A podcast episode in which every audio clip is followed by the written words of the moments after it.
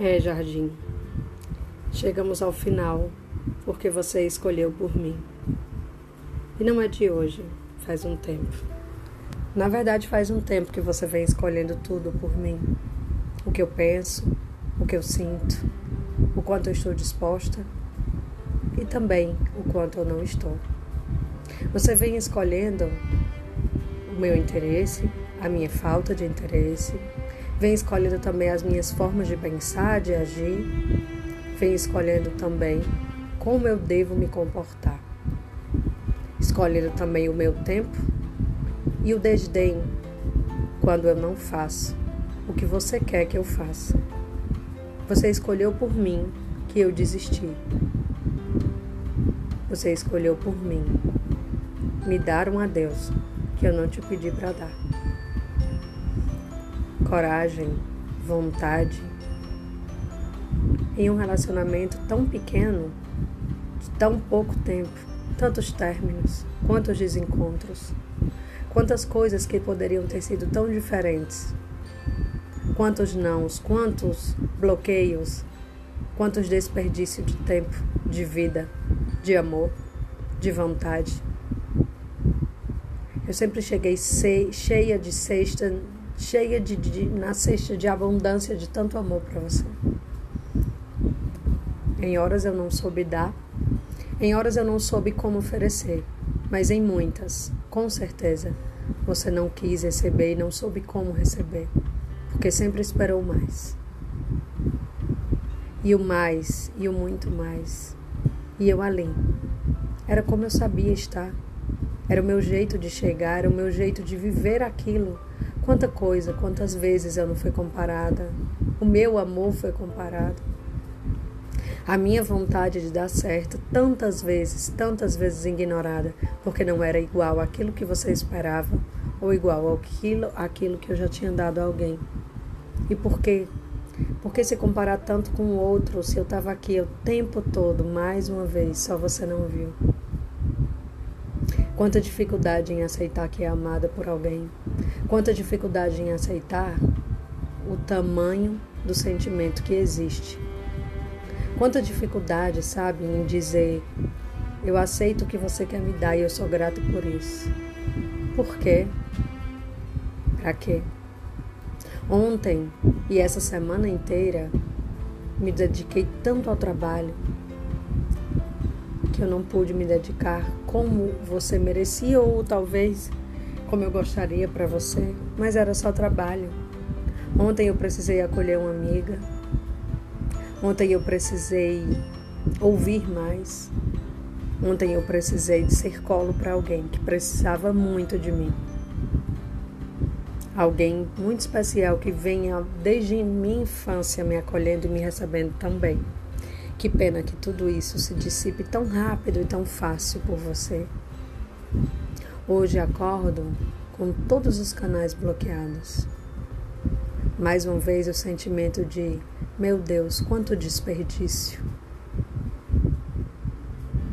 E nunca foi falta de amor, nunca foi falta de desejo, nem falta de vontade de dar certo. Na verdade é o que eu mais tenho e é o que eu mais quero. Mas quanta sabotagem, por quê? O que, que você ganha? Para quê? Para quem? A custo de quê? A troco de quê? Se o meu amor é teu, o meu olhar é teu, o meu abraço é teu, a minha forma de amar é tua. Eu estava aqui o tempo todo, só você não viu. Cheia e repleta de amor para te dar. Repleta de todas as vontades e anseios que só eu e Deus conhecemos dentro do meu coração. Hoje eu não tenho direito à voz. Hoje eu não tenho direito que você participe do, dos momentos mais especiais da minha vida. E que de todas as pessoas que eu queria que estivesse comigo, com toda certeza você é uma delas. Me orgulho de ti. Te acolho, te abraço, te amo, te quero perto. Que pena que seus olhos estão vendados e você não consegue receber nem perceber isso. Que pena que isso não chega para você com tanta clareza como existe dentro de mim. Que pena. Hoje lamento absurdamente quantas vezes, quantas e quantas vezes eu não fui deixada para depois ou descartada. Ao passo que você acha que apagar fotos é que é fazer isso. Seis vezes. Seis términos. Em quatro meses, três meses. Por quê? Mais uma vez, quanto desperdício. Eu olho para a gente e vejo um potencial de amor gigantesco, um tesão absurdo e uma forma e um desejo gigante de se fazer presente, de amar. E sim, sim, estou aproveitando a oportunidade de falar para todas as pessoas desse podcast que me escutam, que eu sei que são muitas. Eu amo muito esse jardim.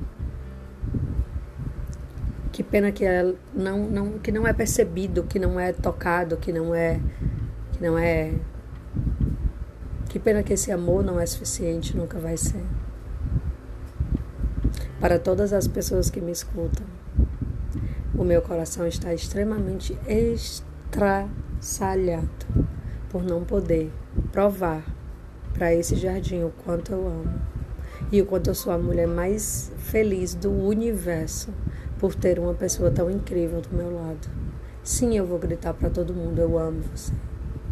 Mas que pena que pena que nada do que eu faça, ou como eu te ame, ou quanto eu queira tanto, é capaz de quebrar as traves que existem dentro do teu coração e teus olhos.